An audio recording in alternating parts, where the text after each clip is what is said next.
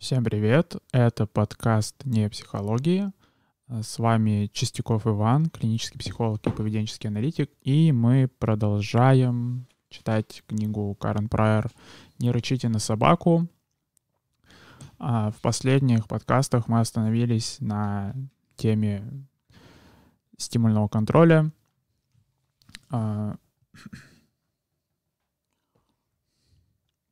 что, э, так сказать, освежим, что, что такое стимульный контроль. Стимульный контроль — это степень, а, с которой, собственно, а, стимулы окружающей среды контролируют поведение что эта сила стимульного контроля берется от того, насколько определенные события окружающей среды связаны с подкреплением. То есть, что, а, например, если взять классическую собаку Павлова, потому что эксперименты Павлова — это, в принципе, одни из таких канонических примеров вообще стимульного контроля, что в чем они заключались, что у нас есть собака, а, собаки показывают мясо, у нее идет слюноотделение, соответственно, впоследствии а, перед тем, как показать ей мясо, ей а, предъявляют звук колокольчика, и со временем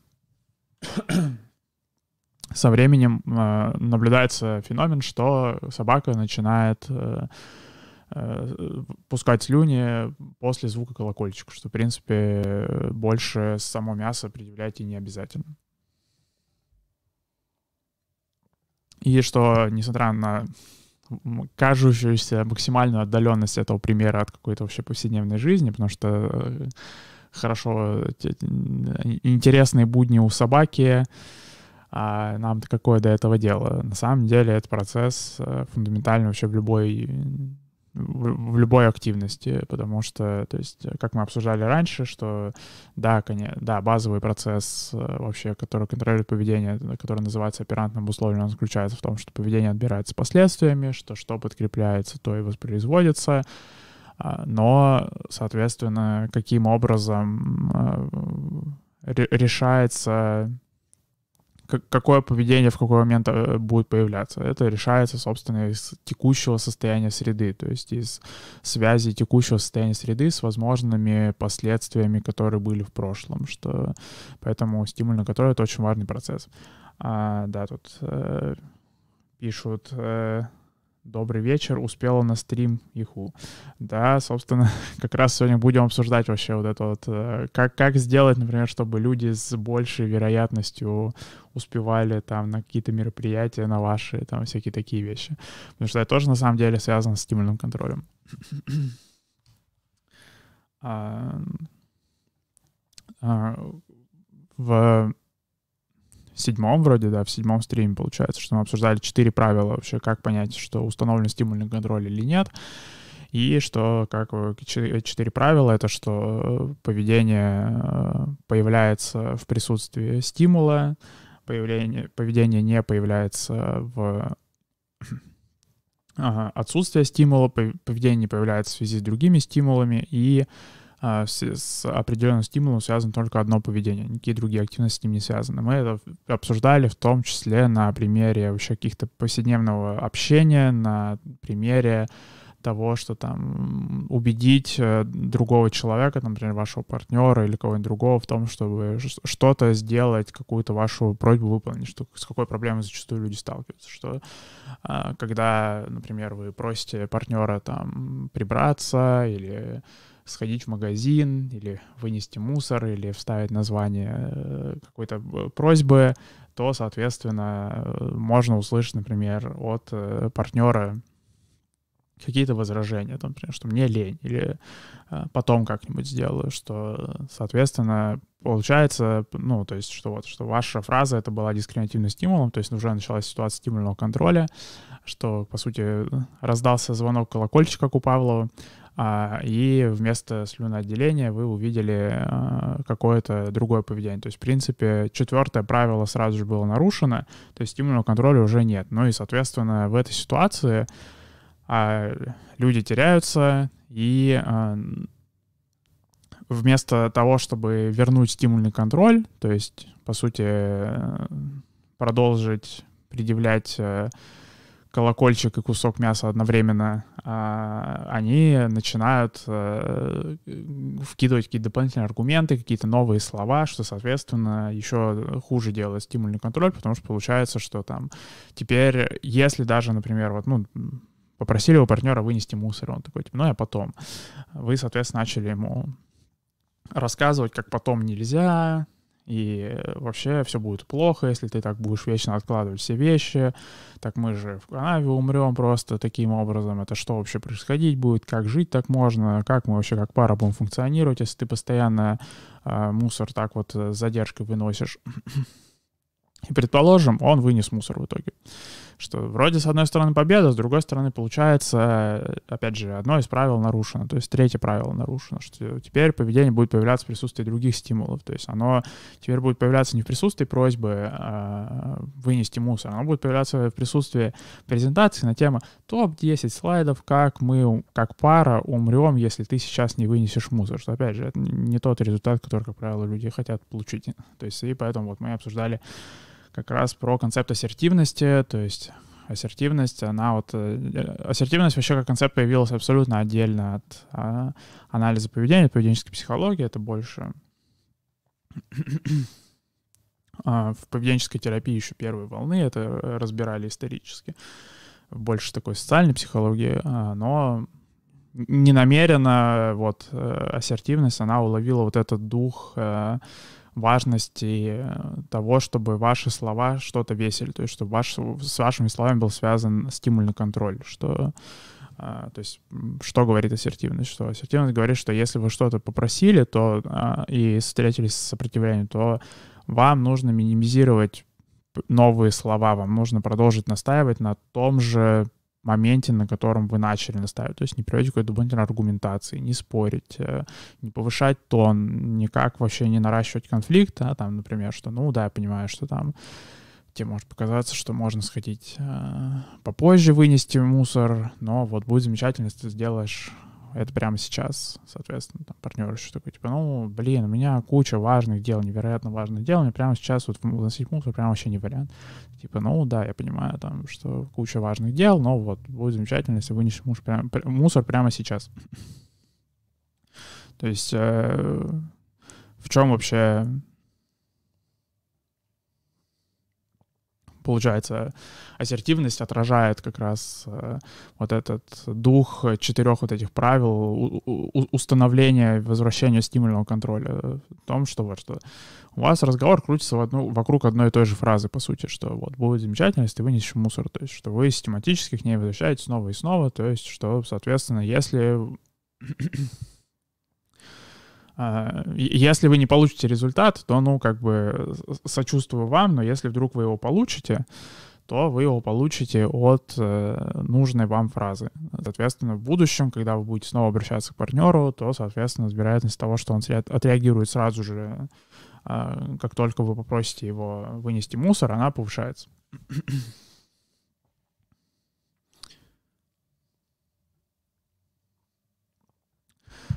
Концепт стимульного контроля пересекается с концептом навыков, и что это важно, возможно, учитывать в повседневной жизни, что а, навыки и поведение — это не совсем одно и то же. То есть, что если вернуться к какой-нибудь лабораторной метафоре, да, к нашей любимой лабораторной метафоре с голубями по ГОСТу и кнопками по ГОСТу, а, то а, чтобы понять, насколько хорошо голубь клюет кнопку, нам недостаточно просто посмотреть на частоту его клевков. Нам нужно э, посмотреть на какую-то стабильность этого поведения. То есть, что, по сути, нам нужно посмотреть на э, стимульный контроль. То есть лучше всего понять, насколько хорошо голубь научился клевать кнопку, если ему нужно клевать кнопку, например, э, в контексте того, что загорается лампочка. Соответственно, мы тогда можем увидеть, что, например, если голубь там э, очень быстро, как только загорается лампочка, сразу же бежит клевать кнопку, э, все только с очень высокой частотой делает, только то и делает, что клюет кнопку, а как только лампочка выключается, он сразу же прекращает клевать кнопку. И опять же, что, то есть то, что он с высокой частотой клюет кнопку, когда она загорается, как раз про третье, ну, когда лампочка загорается, это как раз про третье правило, что, ой, про четвертое правило, то есть что никакое другое поведение в контексте загоревшейся лампочки не появляется.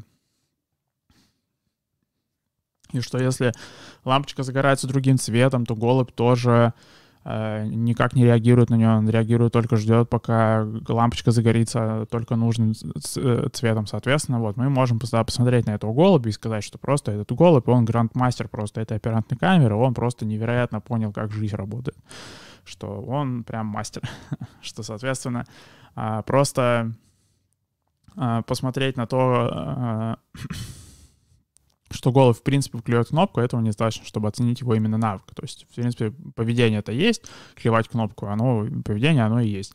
Но именно навык в повседневной жизни, все же навык это не про само поведение, это, это про как раз стимульный контроль тоже. То есть насколько надежно поведение появляется именно в нужных обстоятельствах и в ненужных обстоятельствах не появляется. Это тоже особенно полезно учитывать, когда вы, например, оцените свой уровень профессионализма какой-нибудь. Потому что, опять же, профессионализм — это про навыки, и про, в чем отличается профессионал от дилетанта, не знаю, человека, у которого какая-то активность — это хобби просто. То есть, что, опять же, а, если вы, например, рисуете, и вас интересует, насколько вы вот как в рисовании, насколько вы именно а, профессионал или дилетант. То есть, опять же, что это можно понять по тому, насколько а, быстро вы можете рисовать по запросу. То есть если вас попросить, например, что-то нарисовать, насколько быстро вы сможете это сделать, насколько мало вы будете отвлекаться на какие-то побочные вещи, а, насколько часто вы подобные вещи рисуете без запроса,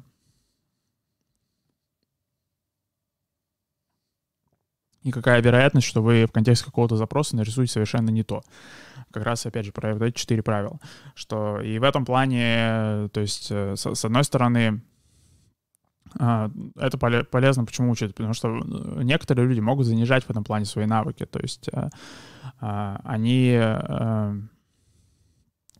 У них может, в принципе, быть возможность, если у них есть какое-то безграничное время, и безграничные ресурсы. То есть они, в принципе, могут взять любой заказ, и они просто очень долго будут с ним возиться, но, в принципе, они с ним справятся. То есть никаких проблем не будет. То есть что там... То есть на самом деле у вас не может быть нулевого навыка. У вас все равно есть хоть какой-то навык. То есть любой человек, на самом деле, у него есть не нулевой навык рисования в том плане, что... Э, то есть э, уровень навыка а, по типу а, могу взять заказ и с помощью Гугла там по гайдам всяким за 2 миллиона лет, но в принципе склеить э, все же в итоге какую-то работу и сдать ее, и она будет даже похожа на то, что попросил заказчик, это тоже на самом деле навык. И люди могут занижать на самом деле свои уровни навыка, как раз таки вот что они, например, вообще в принципе поведение какого-то целевого нет, и им кажется, что оно и не появится. На самом деле, опять же, с невероятным уровнем подсказки любое поведение можно склеить. Поэтому нулевой уровень навыка невозможно. В то же время некоторые люди могут и завышать свой уровень навыка, то есть потому что там вы, например, можете... В целом у вас исторически были какие-то работы, вы их доделывали, вы не учитывали, за сколько времени вы их делали, и, то есть вы, по сути, не учитывали, насколько у вас хорошо стимульный контроль установлен. Ну и вам может казаться, что, соответственно, у вас навык выше, чем он на самом деле есть. То есть в каких-то профессиональных условиях, когда у вас есть какие-то дедлайны, когда у вас есть какие-то ограничения по ресурсам, когда у вас есть какие-то, опять же, вот, а, есть какие-то аспекты а, заказа, которые с которым вы еще не сталкиваетесь, когда вообще есть сам заказ. То есть, опять же, не когда у вас просто идея появилась какая-то, что неплохо было бы что-то нарисовать, а когда у вас есть конкретный заказ, и вот у вас есть ТЗ, и вам нужно с ним поработать. То, соответственно, может оказаться, что на самом деле уровень профессионализма-то не такой уж высокий, потому что появляется там куча всякого дополнительного поведения, например, в контексте заказа. То есть там, например, что э, прислал прислал вам заказчик э, какой-то ТЗ, и вы вместо того, чтобы просто открыть его, прочитать и начать рисовать, вы начинаете, например, мысленно прокручивать, какой заказчик вообще на самом деле плохой человек, и какой он плохой ТЗ вам склеил, как вообще он, какой у него ужасный вкус это э, не значит, что у заказчика действительно ужасный вкус, это значит на самом деле, что у вас, опять же, стимульный контроль от его ТЗ очень плохо установлен, то есть на самом деле это что у вас, вам как профессионалу еще есть куда расти, потому что, опять же, вы нарушаете, по сути, четвертое правило стимульного контроля, то есть у вас в контексте ТЗ появляется какое-то дополнительное поведение, которое абсолютно не связано с выполнением ТЗ. Обсуждать, э, какой, насколько хороший вкус у заказчика, это не то, что в ТЗ было написано. Но вы это делаете, соответственно, вот что это значит. Причем, ну вот, что вот, опять же видно, что даже, вот, то есть если начинать технически концептуализировать навыки и профессионализм, то, что, соответственно, вот, получается, что там можно зачастую видеть какие-то точки роста как э, профессионалу, даже в местах, которые вроде казалось бы, что они вообще не связаны с профессионализмом, как бы кажется даже хорошим тоном каким-то, я не знаю, среди, часто среди там дизайнеров э, это хороший тон с коллегами по говнить клиентов, что какие все ужасные, какие плохие ТЗ они делают. А, но на самом деле вот что получается, как бы с точки зрения стимульного контроля, это наоборот получается, еще есть куда развиваться, то есть как раз-таки спокойно выполнять тот ИЗ, который вам прислали. Это вот и есть наивысший уровень профессионализма возможный. Хотя это, конечно, тот еще дзен в этом плане. а, и, а, ну, соответственно, вообще, на самом деле, первое и второе правило как определять стимульный контроль, что стимульный контроль есть он или нет, а они на самом деле очень ну, если каким-то таким более техническим языком это говорить, то это, по сути, про корреляцию событий, то есть про, про корреляцию дискриминативного стимула и а, поведения, что интересно, что большую часть вообще истории анализа поведения это как-то не особо очевидно было. Это на самом деле где-то в 60-х, 70-х только стали вот как-то э, об этом стало популярно писать. Э, например, я даже помню, э, где-то лет пять назад я читал э, учебник по анализу поведения Пирса и Чини, который мы в паблике, да, подписывайтесь на паблик ВКонтакте, опять же, мы там регулярно публикуем материалы по анализу поведения, а, что я читал, что у него есть там глава про а, павловское обусловливание, и там есть, соответственно, вот э, подраздел про модель э, Рискорлы Вагнера, что где, собственно, выяснили ученые, что как раз-таки э, ну, сила обусловливания, как понять вообще, что обусловление произошло, это, опять же, насколько сильно коррелирует э, поведение и последствия. И я, когда пять лет назад читал, я такой, типа, вот это невероятный инсайт, а на самом деле, вот, оказывается, ну, то есть не суперсложный концепт, потому что, опять же, корреляция — это вот, что, по сути, как понять, что поведение и дискретивный стимул связаны друг с другом коррелируют друг с другом, а, что вот, э, то есть поведение в присутствии стимула появляется, в отсутствии стимула не появляется. Вот, по сути, это все... Вот в этом и заключается весь концепт корреляции, и эм, вот, оказывается, людям когда-то в какие-то славные доисторические времена было это не очевидно, а оказывается, сейчас, сейчас нам кажется уже вроде очевидно, а когда-то было не очевидно. И даже мне в какое-то время было не очевидно. Сейчас э, я такой, типа, блин, как мне вообще, как, как, как было так, что мне было это не очевидно. А, вот, и, соответственно, про, если учитывать, что очень важную роль в, в стимульном контроле играет взаимосвязь вообще событий между собой, то а, можно понять, каким образом вообще люди, например, могут мешать сами себе формировать какие-то навыки а, или мешать другим людям формировать какие-то навыки. Опять же, вот как мы обсуждали про ассертивность, то есть, по сути, а, какие-то агрессивные конфликты, они мешают установлению стимульного контроля, потому что, опять же, размывается конкретное, то есть нету конкретного дискриминативного стимула, который указывает на то, что нужно делать. Есть просто куча слов, и количество слов растет с каждым, нежелатель, с каждым нежелательным поведением, что, соответственно, еще сильнее размывает взаимосвязь вообще любую, потому что там непонятно, в присутствии какого поведения должно вообще появляться появляться, в присутствии какого стимула должно появляться желательное поведение. Но э, аналогичная проблема может быть и, например, когда вы там, я не знаю, изучаете математику, изучаете английский, изучаете все что угодно, что вы можете начать э, заниматься, э, например, вот, изучать английский. Соответственно, вроде как бы не идет, и вы так типа, ну ладно, видимо, тогда поменяю, как я его изучаю, поменяю материал, на котором я изучаю английский. Соответственно, получается, вы, по сути, обнулили свой стимульный контроль, потому что, ну вот, теперь новый набор стимулов и новое поведение в его контексте должно формироваться.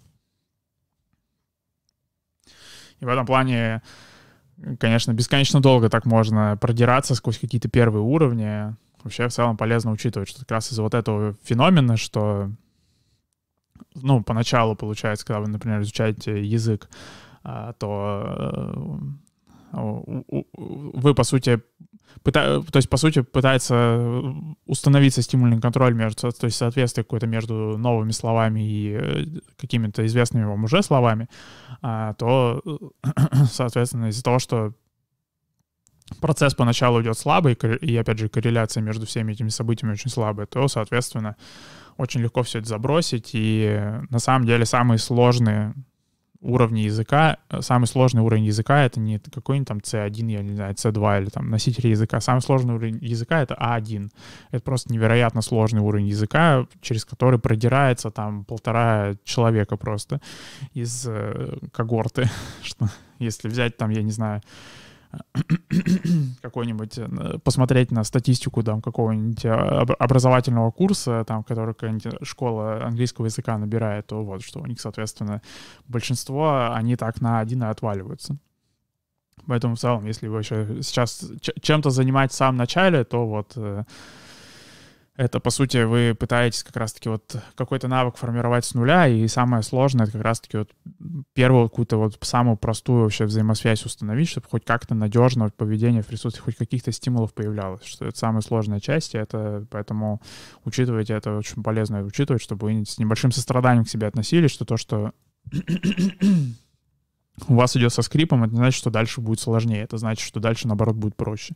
Хотя может показаться наоборот, что, потому что, опять же, когда уже хоть какая-то взаимосвязь установлена между событиями, дальше уже, в принципе, нужно ее только дальше оттачивать, это не так сложно. А когда, в принципе, никакой взаимосвязи нет, там уже как бы, соответственно, все идет очень сложно. Получается, в контексте как раз вот э, навыков и того, что один аспект навыков — это время, скорость, с которой вообще все делается, то есть насколько много времени проходит от подачи вообще стимула дискриминативного до, собственно, желательного поведения. А Карен Прайер разбирает, например, эм, уменьшение отсрочки выполнения. Уменьшение отсрочки выполнения, про то, что она пишет, это про то, чтобы, то есть, например, если вы там зовете кого-нибудь встретиться в определенное время, то чтобы этот человек, собственно, пришел в это определенное время. И э,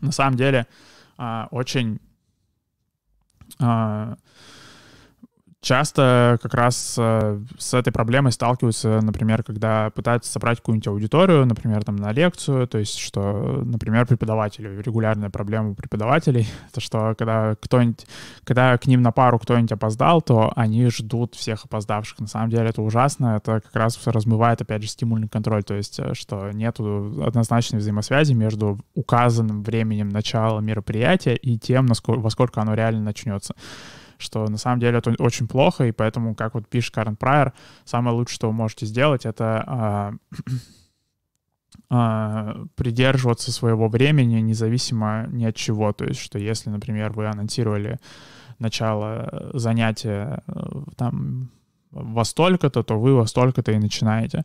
То есть, как, например, я мог бы полностью заруинить стримы просто настолько, что это просто такой мрак был бы, что мы все умерли.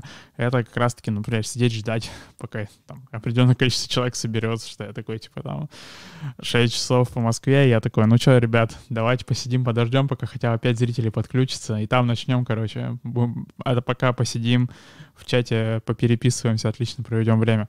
Это была бы катастрофа, но на самом деле, опять же, вот, что э, в повседневной жизни очень часто такую ошибку допускают. И опять же, вот, что нестабильность среды, какая-то вариативность среды, когда, по сути, меняются постоянно правила, а, что постоянно новые стимулы появляются, она и здесь тоже играет вот эту роль, то есть что преподаватели, например, могут решать эту проблему а, так, что вот назначать какое-нибудь новое время. И каждую неделю получается новое время занятий, потому что они пытаются угадать время занятий какое-то оптимальное, чтобы все туда попали. Но на самом деле, опять же, э, абсолютно не нужно а, добиваться, чтобы все попали э, э, подбирать какое-то время, то есть достаточно зафиксировать время и, опять же, и подкреплять то, что большее количество людей со временем попадает туда, все больше и больше количество людей все попадает, потому что, вот, опять же, э, у нас время стрима зафиксировано, и, опять же, я рад, что с, каждой неделей все больше и больше количество людей успевает попасть сюда вовремя, к началу, прям, что вот, что там, например, сейчас вот у нас 7 э, зрителей, а, и что в принципе, гораздо быстрее уже собирается 7 зрителей, чем раньше.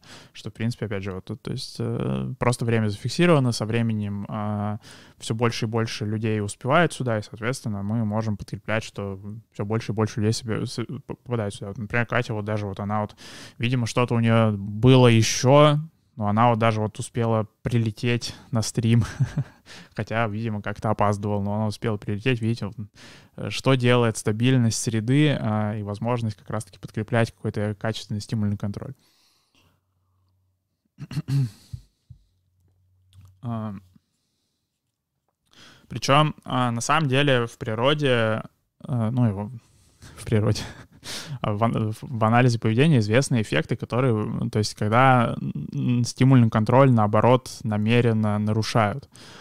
А, то есть когда, то есть один способ намеренно нарушить контроль, потому что, ну, то есть, э, как бы, идеальный стимульный контроль — это замечательно, но там, соответственно, как бы возникает такой вопрос, что а там, э, а что вы-то скажете, бихевиористы, про креативность? Креативность — это же про то, чтобы как раз-таки мыслить нестандартно, отходить от шаблонов, в каких-то обычных ситуациях предпринимать новые решения. Это не про то, чтобы как раз был какой-то отточенный стимульный контроль, это про то, чтобы мыслить очень оригинально и отходить от ситуации. На самом деле это можно делать все контролируемо. И, опять же, очень легко можно мешать самому себе вообще э, стимулировать какую-то креативность. Вообще, касательно креативности, я помню доисторические просто какие-то времена, я не знаю, сколько там, 4 года назад это было, или 5 год, лет назад. Я помню, с каналом Сайван мы делали какую-то коллаборацию, я там записывал ролик про креативность, и вроде бы где-то в паблике, ну, в списке видео можно это найти, поэтому тоже это, на, на канале этого видео нет, потому что это видео с канала Сайван. А, было бы странно перезаливать просто их ролик себе на канал. а, вот, но опять же, что можете посмотреть в паблике, это видео тоже, оно есть. А, То есть э, в чем вообще, какие вообще способы, как, как понять вообще, что такое креативность есть в анализе поведения? Одна, один вариант понять, что такое креативность, это креативность, это что просто появляется новое поведение. То есть, но это не совсем то, что в повседневной жизни подразумевает под креативностью, потому что, ну, это неинтересно. То есть, в принципе, понятно, что крыса, которая нажимает на рычаг, она каждый раз делает по-новому. Нельзя два раза одинаково нажать на рычаг. Если вы там как-то там в макросъемке замедленной просто под микроскопом разглядите нажатие рычага, я не знаю, там, то вы увидите, что там один раз там чуть больше влево, чуть больше вправо, там что-то. Каждый раз, в общем, каждое поведение уникально. Если, я не знаю, там взять... Э, то есть, что если взять, например, произведение Моцарта, например, да, начать анализировать произведение Моцарта, то, ну, можно увидеть, что на самом деле они, многие из них довольно похожи друг на друга, но при этом каждая уникальна, то есть, но при этом, ну, как бы не все работы Моцарта называют вот прям гением креативности, то есть, что есть у него работы, которые, ну, такие, типа, ну, написал сонату и написал, как бы, хорошая соната, замечательная, добротная соната, но не, та соната, из-за которой он прям известен.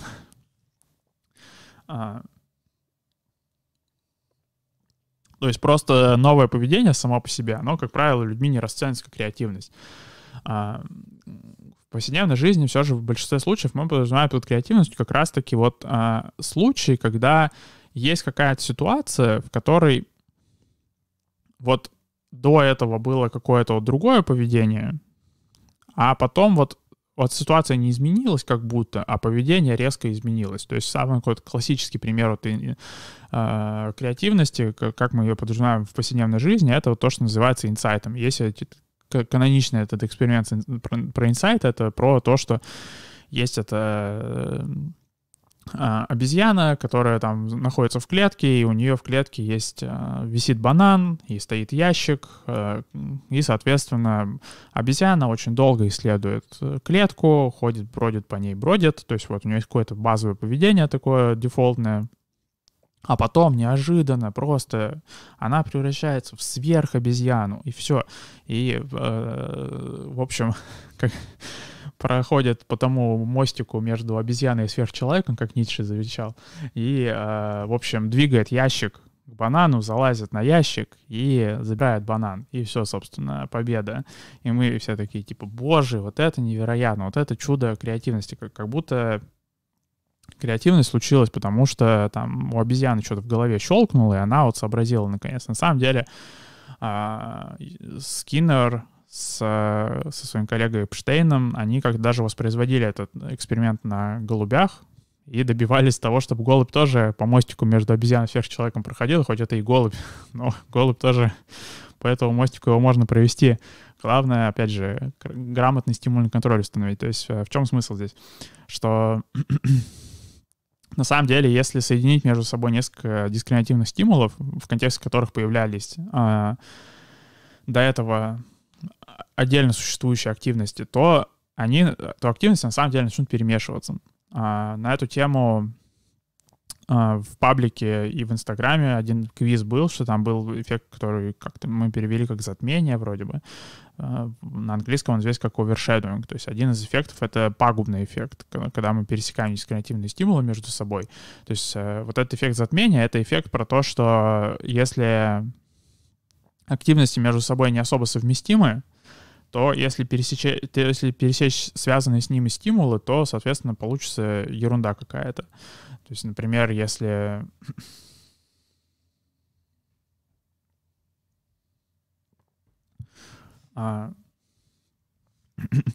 а, там такой канонический пример, это там в армии, что один э, говорит э, бежать, другой говорит лежать, и, соответственно, появляется непонятное компромиссное поведение между бежать и лежать, которое, не знаю, просто притвориться мертвым на земле. Э, вот. То есть, что вот это есть как раз эффект затмения, то есть, что есть просто стимулы, которые вроде ассоциированы с каким-то несовместимым поведением, соответственно, когда вместе появляются, получается и не получается какое-то поведение. И что, опять же, на самом деле а, затмение довольно...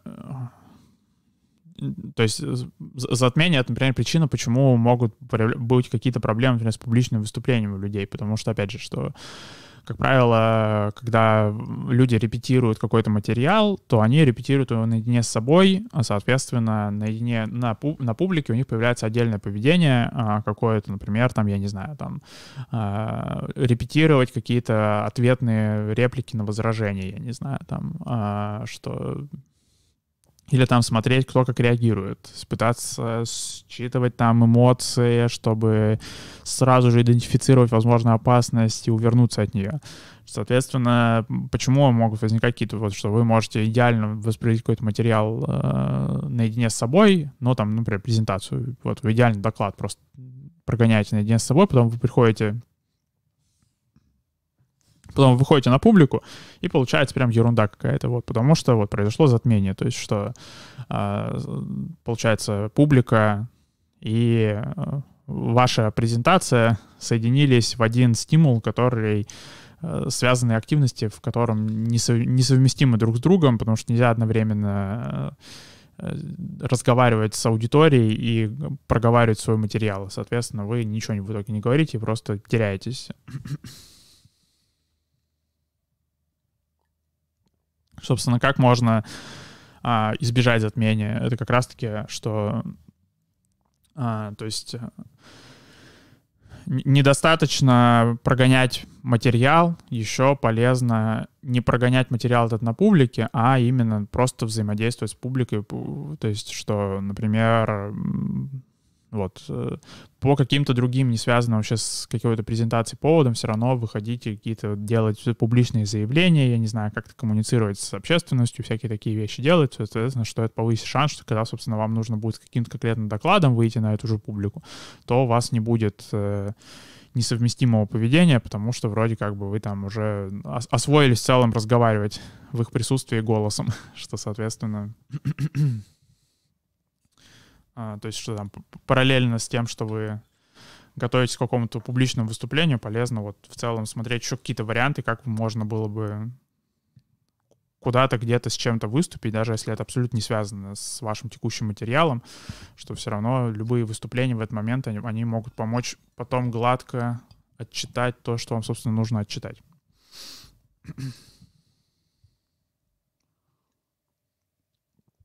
Вот.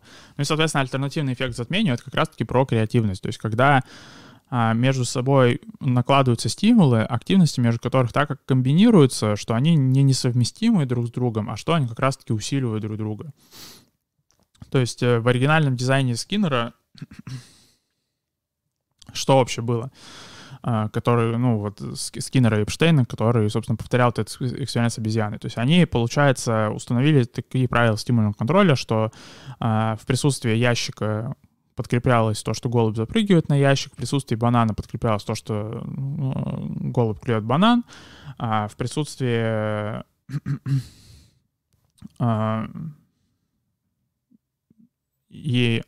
А, нет, то, что э, голубь запрыгивает, не подкреплялось. Подкреплялось то, что голубь двигает ящик, и то, что голубь клюет банан. Соответственно, потом, когда... То есть это отдельно было натренировано в отдельных камерах, то есть не было, например, ситуации, когда голубь э, в камере, где находится банан, двигал ящик. Нет, такого не было. То есть было только то, что голубь клевал банан, и то, что голубь э, двигал ящик. Соответственно, когда все это натренировали, то потом оказалось, что если голубя посадить в клетку, где одновременно находится и банан, и ящик, то голубь, э, собственно, двигает ящик в нужный к банану, а, запрыгивает на него и клюет банан. Собственно, миссия выполнена, что голубь превратился в сверхразум. Как он это сделал? Он это сделал так, что у него была заранее подготовленная история подкрепления, и просто компоненты этой истории подкрепления, так вот они пересекаются аккуратно в такое вот очень сложное поведение, что...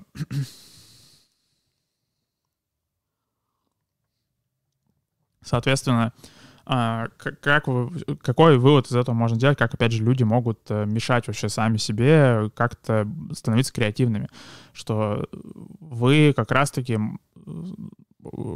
пометуя о том, что креативность — это божественное чудо, которое должно появляться само, вы можете избегать просто механического формирования кучи всяких навыков. Что, опять же, потому что самая главная предпосылка креативности — это чтобы у вас уже был очень надежно установлен стимульный контроль от самых разных событий, соответственно, чтобы, как, чтобы зачем это нужно, чтобы когда эти события пересеклись между собой, то, соответственно, вас э, озарил бы невероятный инсайт.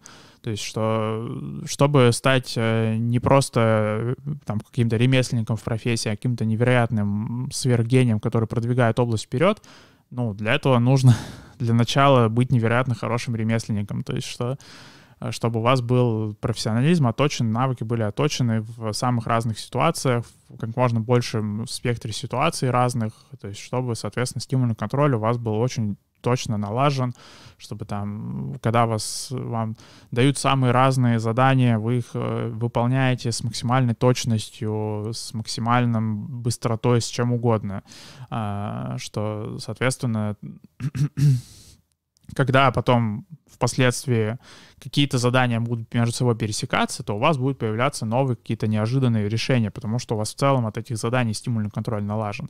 Что, по сути, будет происходить то же самое, что вот произошло в эксперименте с этим, с голубем. Что вот у голубя был невероятно оточен навык клевать бананы и двигать ящики, и, соответственно, когда пересекли между собой эти события, то голубь превратился в невероятного свергения креативного и просто обыграл обезьяну, а, переиграл и уничтожил, так сказать. А если бы, соответственно, экспериментаторы просто ждали от голубя, что, ну, в общем, мистер голубь, вот вам ящик, вот вам банан, э, хорошего настроения, приятно подвигать вам, при, приятно провести время в этой клетке, то, в принципе, голубь там и от голода мог бы умереть. Он, в принципе, никогда бы не додумался о том, что эти события связаны между собой. То есть вот что, на самом деле, креативность, она — это побочный продукт э, очень тщательно отлаженной истории подкрепления. Это не какая-то искра какая-то у вас вдохновение внутри, которое должна появиться. Это вот как, что вы в целом очень много работали над чем-то,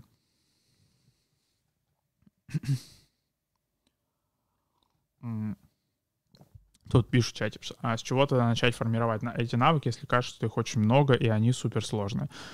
А, ну, опять же, как мы обсуждали, то есть вы можете, например, сейчас вот, когда в такой формулировке немного звучит, есть какие-то нотки того, что вы можете недооценивать свой текущий уровень навыков. Опять же, что у вас уже есть все эти навыки. Они э, просто недостаточно хорошо отточены. То есть их просто нужно дотачивать. То есть, что просто повторять э, похожие задания снова и снова. То есть, то есть там, я не знаю, это, опять же, если взять это, какой-нибудь пример с рисованием, то, опять же, просто брать то, что вы уже нарисовали, и перерисовывать это еще раз. Потому что, опять же, в, в чем проблема зачастую с формированием навыков? В том, что среда постоянно меняется, что люди, людям кажется, что им нужно браться постоянно за какие-то новые вещи, чтобы продвигаться вперед. На самом деле мастерство в том, чтобы очень хорошо делать вещи какие-то предсказуемые чтобы не просто чтобы уметь много делать всяких вещей, а чтобы уметь делать много всяких вещей и делать это надежно, быстро, точно, аккуратно и всякие вот такие вещи. То есть, соответственно, опять же, что там и можно, то есть если брать какое-то рисование, то берете, соответственно, что вы, например, рисуете какую-то что-то, какой-то выполняете заказ, потом, соответственно, если это какая-то коммерческая тема, вы ищете похожие заказы. То есть, что вы пробуете добиться, чтобы вас попросили сделать что-то похожее еще раз. Потому что, опять же, а, для стимульного контроля критична стабильность среды. А, что, соответственно, пробуйте, чтобы вас попросили сделать что-то еще похожее. Если нет какого-то похожего заказа, вы просто сами делаете себе такой заказ и просто рисуете себе еще раз что-то похожее. Ну и, соответственно, когда вы видите, что, в принципе, вот, что установлен прям надежный стимульный контроль, то есть, опять же, что и выполняют все вот эти четыре правила, то есть, что поведение появляется в присутствии стимула, то есть, что вы, если вас попросить, вы нарисовать определенную вещь, вы ее рисуете, поведение не появляется в отсутствии этого стимула, то есть, что, в принципе, нет такого, что вы там, выполняя другой заказ, просто то же самое, ну, вот эти, э, эту вещь рисуете, а, что поведение не появляется в присутствии другого стимула, но это получается сейчас я второй и третий объединил, ну и ладно, и так сойдет. А, и что в присутствии стимула появляется именно нужное поведение, никакого дополнительного поведения. То есть нет такого, например, что вы там, а, вам, вас просят а, что-то нарисовать, и вы такие, блин, а может я вам другое нарисую, типа, смотрите. а, вот у меня есть еще такая, я вот такую вещь вам лучше нарисую, типа, давайте вы, вы в общем, свой заказ заберите, у меня есть для вас заказ получше. Я сейчас, разби... я сейчас вам расскажу, что, что вам надо, чтобы я нарисовал. А, да. То есть вот, да, что... а, что самое главное — это стабильность. Что... Это, кстати, еще пересекается с...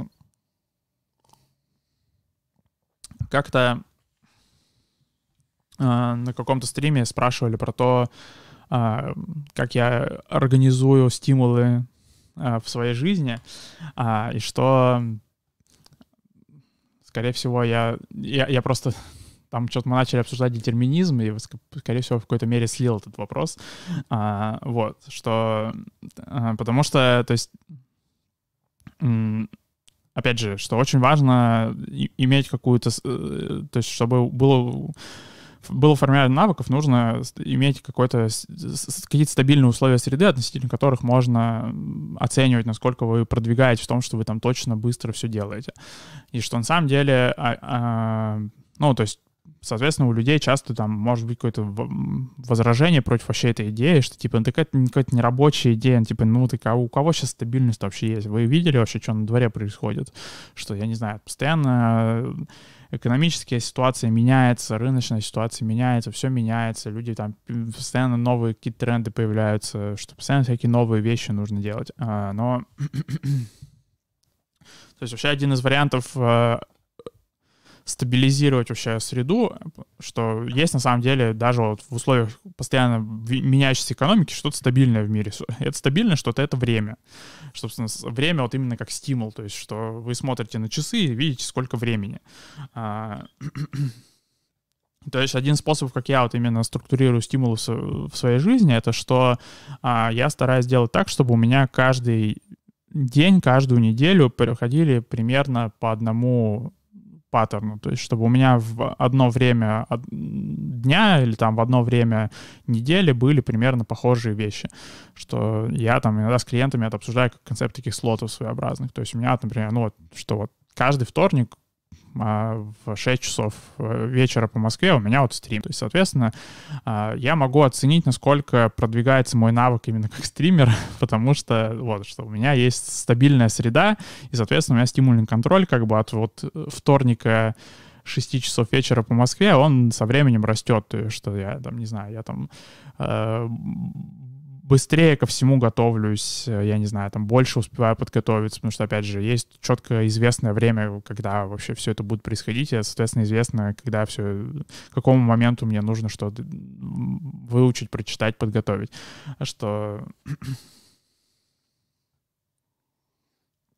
у меня всегда стабильное количество времени э, на стрим, то есть у меня не больше часа на это, соответственно, опять же, что там я могу отслеживать, насколько много всего я успел рассказать за этот час, насколько структурированно мог это сделать. Но, опять же, ключевое условие, чтобы вообще можно было, с одной стороны, отслеживать прогресс, с другой стороны, чтобы прогресс был в принципе, это что вот, то есть есть какое-то стабильный элемент среды, относительно которого все это формируется, что это формируется все относительно вторника 6 часов вечера, что может показаться, что если бы я просто ставил стримы в любой другой день, то я тоже мог бы типа их сравнить между собой. На самом деле не совсем я мог бы их сравнить между собой, потому что, например, вот если у меня был бы один вторник в одну, один стрим в одну неделю во вторник, а в другую неделю стрим был бы, предположим, в э, пятницу, то я не мог бы сравнить, насколько хорошо я, например, развиваюсь в плане подготовки к ним, потому что у меня разное было количество времени для подготовки к этим стримам.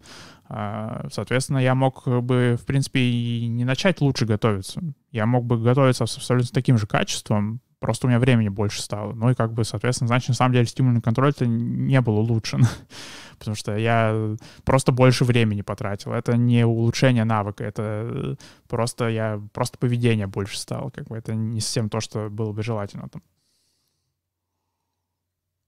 Или, например, один стрим бы у меня шел час, а второй стрим бы шел 4 часа. И опять же, с одной стороны, как бы нормально, с другой стороны, я тоже не мог бы таким образом проверить, насколько я развиваюсь, например, в плане ведения стрима, потому что, ну, то есть это просто разные стримы были бы между собой несопоставимы, там нет никакого стимульного контроля. Поэтому вот что а, там, ну, соответственно, у меня с, консультациями аналогичная тема, то есть у меня каждый день консультация примерно одинаковое время, то есть у меня есть просто определенные часы, в которые у меня есть консультация, там, соответственно, я могу таким образом отслеживать вообще развиваюсь ли я именно в плане терапии, потому что там, я могу отслеживать, сколько времени уходит на подготовку к сессии, там, насколько я могу за, там, интервалы между сессиями сократить, потому что там были славные времена, когда у меня интервалы между сессиями были там по часу, что я э, помню, когда я только начинал э, работать, я ставил одну сессию, там, предположим, в 10 утра, и следующую ставил не раньше, чем в 12, потому что я такой, типа, мне отдохнуть надо. Что, опять же, я вот могу, соответственно, из-за там привязки ко времени я могу оценить, насколько я там развиваюсь, как, например, в терапии, потому что сейчас у меня интервал между сессиями там 3 минуты. Это э, что я могу просто подряд их ставить, и, в принципе, этого достаточно. Поэтому, да, вот что отвечая на вопрос, как я организую стимулы в своей жизни и как я вот, опять же, добиваюсь у себя в жизни стабильности, это вот, что я привязываю активности, что я каждый день примерно в одно и то же время стараюсь делать какие-то вещи. То есть даже, ну, то есть, соответственно, если, например, какая-то вещь, которая там с очень редкой частотой воспроизводится. То есть, например, ну, я периодически там пытаюсь э, какие-то дополнительные там брать занятия, там, не знаю, заниматься математикой там или что-нибудь такое, что, ну, просто какое-нибудь дополнительное образование. Ну, то есть э, я не сказал бы, что я супер часто это делаю, но я могу, по крайней мере, видеть тоже прогресс, потому что у меня есть просто время, в которое это должно происходить. То есть это там должно у меня происходить вот примерно там с 9 до 10 вечера а, по местному. Я сейчас в Екатеринбурге, то есть, соответственно, плюс 2 к Москве. А, что, то есть у меня не каждый день получается заниматься чем-то дополнительным в это время, ну, соответственно, окей, как бы не получается и не получается. Ну, то есть я, соответственно, не двигаю это время, чтобы не размывать стимульную канал. Потому что если я начну его двигать, у меня не начнет формироваться именно навык. У меня может, в принципе, появиться какое-то поведение, типа, дополнительное. Ну, то есть я могу когда-то в неделю вклеить, типа, там, какие-нибудь занятия, что-то поделать, но именно вот э, навыка систематически заниматься, у меня от этого не будет прибавляться, потому что у меня нет стимульного контроля, у меня нет такого, что у меня есть какая-то дисциплина, что я там, окей, я там в определенное время а, собрался и там занимаюсь. Что, соответственно, если даже вот я в 9, с 9 до 10 ничего не делал, то я, соответственно, ну и, и не пытаюсь в другое время делать. Я жду следующий день, просто когда у меня снова будет с 9 до 10, я снова еще раз попробую. Если у меня получится что-то поделать с 9 до 10, то замечательно, я молодец. 10 а, подкреплений мне. А, если, соответственно, ничего не получилось, ну что поделать? На следующий день попробуем еще раз.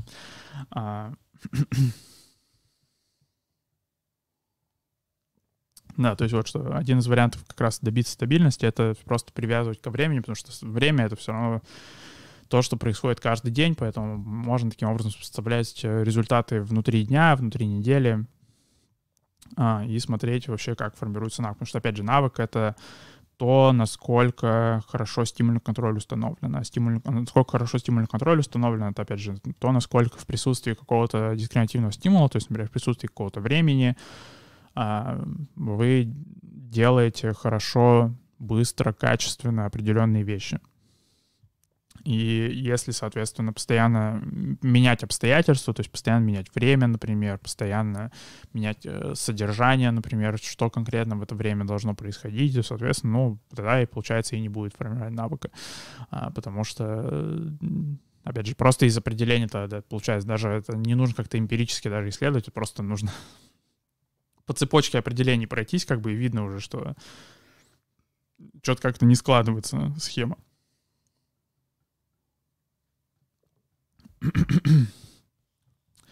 да.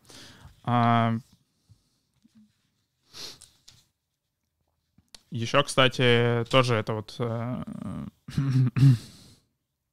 полезно тоже видеть, что когда что-то привязано ко времени, и что это просто ожидается, что, ну, там, если в определенный день не получилось сделать, то, ну, окей, попробуем еще раз на следующий день. Тоже видно, например, насколько, ну, тоже странный план, например, ругать себя на тему того, что что-то не получилось сделать в определенный день, потому что, ну, то есть получается, что, предположим, у меня с 9 до 10 есть какие-то дополнительные образования, да, и, предположим, ну, я не смог этого сделать. Но получается дальше, что у меня тоже что-то идет по времени, и получается, что если я буду дальше ругать себя на тему того, что у меня с 9 до 10 что-то не получилось сделать, то я дальше у следующих активностей буду отбирать время на то, чтобы поругать себя по поводу того, что у меня и так не получилось уже сделать. Соответственно, на самом деле очень тоже интересная схема складывается, в которой как бы а, э, эффективно как можно меньше пытаться наказать свое нежелательное поведение, потому что попытка наказания нежелательного поведения отбирает время у другого желательного поведения, у какого-то. Но, кстати, в какой-то мере это вся штука с стабилизацией времени, она еще привязана к тому, чтобы на самом деле просыпаться примерно в одно и то же время, потому что если не, не просыпаться в одно и то же время, там потом все съезжать начинает, все сложно становится. да. А, и а, последняя тема, которую тут, тут в этой голове еще стоит обсудить, это про поведенческие цепочки. То есть поведенческие цепочки — это ситуация, когда поведение производит какой-то стимул, и этот стимул является стимулом для следующего поведения. Таким образом, э, складывается событие, опять же, в какой-то паттерн. Э, Это, опять же, очень сильно пересекается с тем, что мы обсуждали, вот что как можно, опять же, улучшить э, свой э, навык. То есть, что это значит вообще улучшить свой навык? То есть, что, например, э, подход, который э, не очень популярен на самом деле в изучении математики, это что можно на самом деле просто с подсказками решать какие-то задачи, и потом решать эти задачи с меньшим количеством подсказок. И это не совсем понятно, почему конкретно вообще критикуют этот подход.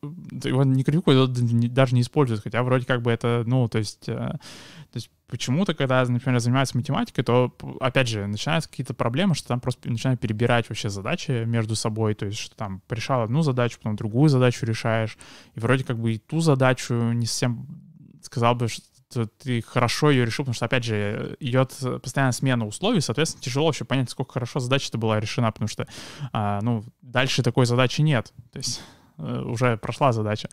А, то есть постоянно идет а, смена условий, а, и то есть просто в поведенческих цепочках есть как бы два феномена, как можно формировать цепочки. Одна цепочка — это прямая цепочка, это когда, то есть, а, есть э, одно поведение, за ним идет стимул, потом идет другое поведение, идет стимул, и так вот э, дальше, дальше, дальше. Есть обратная цепочка. Это когда получается, что в целом уже большая часть поведения выполнена, то есть, например, большая часть задач решена, и, соответственно, ученику нужно просто дорешать ее, дописать, например, правильный ответ. Соответственно, потом просто перерешать эту задачу еще раз с меньшим количеством подсказок. И на самом деле это очень важно, это очень полезный навык, что вы можете пользоваться этим приемом, когда, соответственно, вам нужно какое-то количество материала прорешать, я не знаю, там какое-то количество материала выучить, какое-то количество материала, разобрать, что вот. Что один из способов э, это сделать, это не просто сидеть мучить себя прямыми цепочками, то есть, например, когда вы там просто тест решаете с начала до конца, типа, пытаетесь решить его без подсказок, да, и просто типа сидите и умираете, пытаетесь сделать тест без подсказок. А что вы как раз-таки, вы решаете тест с подсказками, с максимальными подсказками, все полностью прорешали тест с подсказками. Потом, соответственно, начинаете перерешать тест с меньшим количеством подсказок. То есть таким образом вы сильно экономите все количество ошибок, потому что в прямой, прямая цепочка — это вот э, то, что такой прием по умолчанию, который используется в педагогике, то есть прямая цепочка, вот что это, то есть нужно выучить стихотворение, учим его сначала до конца, вот как бы поехали, все, учим просто теперь. Ну, соответственно, очень много ошибок допускается нравится, потому что очень много очень большое количество поведений нужно сразу же осуществить. А, в обратной цепочке нужно до подкрепления осуществить очень малое количество поведений. То есть, если, например, ребенка учить э, чистить зубы через обратную цепочку, то это, по сути, поднести ему зубную щетку с э, пастой, нанесенной в рот, и как бы уже просто предложить ему подвигать этой щеткой во рту. То есть между поведением и подкреплением очень маленькое расстояние, очень хорошо начинает формироваться стимульный контроль, потому что, опять же, стимульный контроль про то, чтобы э, поведение, то есть стимул дискриминативный коррелировал с подкреплением нужно как можно на, на первых этапах вообще формировать поведение, нужно как можно быстрее этого добиться. А, вот. А.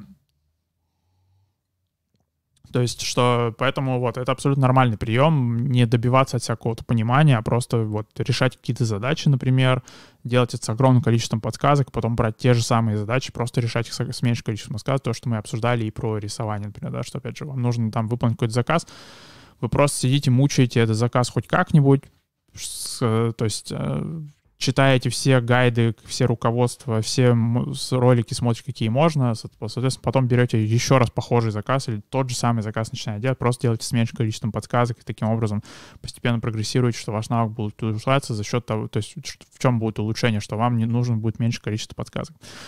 А, вот, да, то есть сегодня вот обсудили про навыки, про стимульный контроль, про то, что навыки — это как раз про стимульный контроль, а, и про креативность, что, опять же, что креативность, креативность появляется на пересечении разных дискреативных стимулов, с которыми уже связаны надежно разные активности. Соответственно, когда пересекаются между собой вот стимулы, с которыми связаны надежно активности, то происходит как раз формирование какого-то нового поведения, неожиданного, классного, приятного, инсайтного, вот невероятного. То есть, опять же, что не бойтесь поэтому какими-то просто механическими навыками отрабатывать, как раз-таки через отработку механических навыков у вас будет развиваться креативность, вам не нужно формировать креативность отдельно, креативность это появится сама, когда у вас просто будут отработаны механические навыки. Вот, поэтому, да, э, получается, на следующей неделе будем разбирать, как убирать нежелательное поведение, собственно, наконец-то, наконец-то, да, самый главный вопрос разберем. Вот, поэтому, да, всем спасибо сегодня за внимание, всем спасибо за активность в чате и удачи на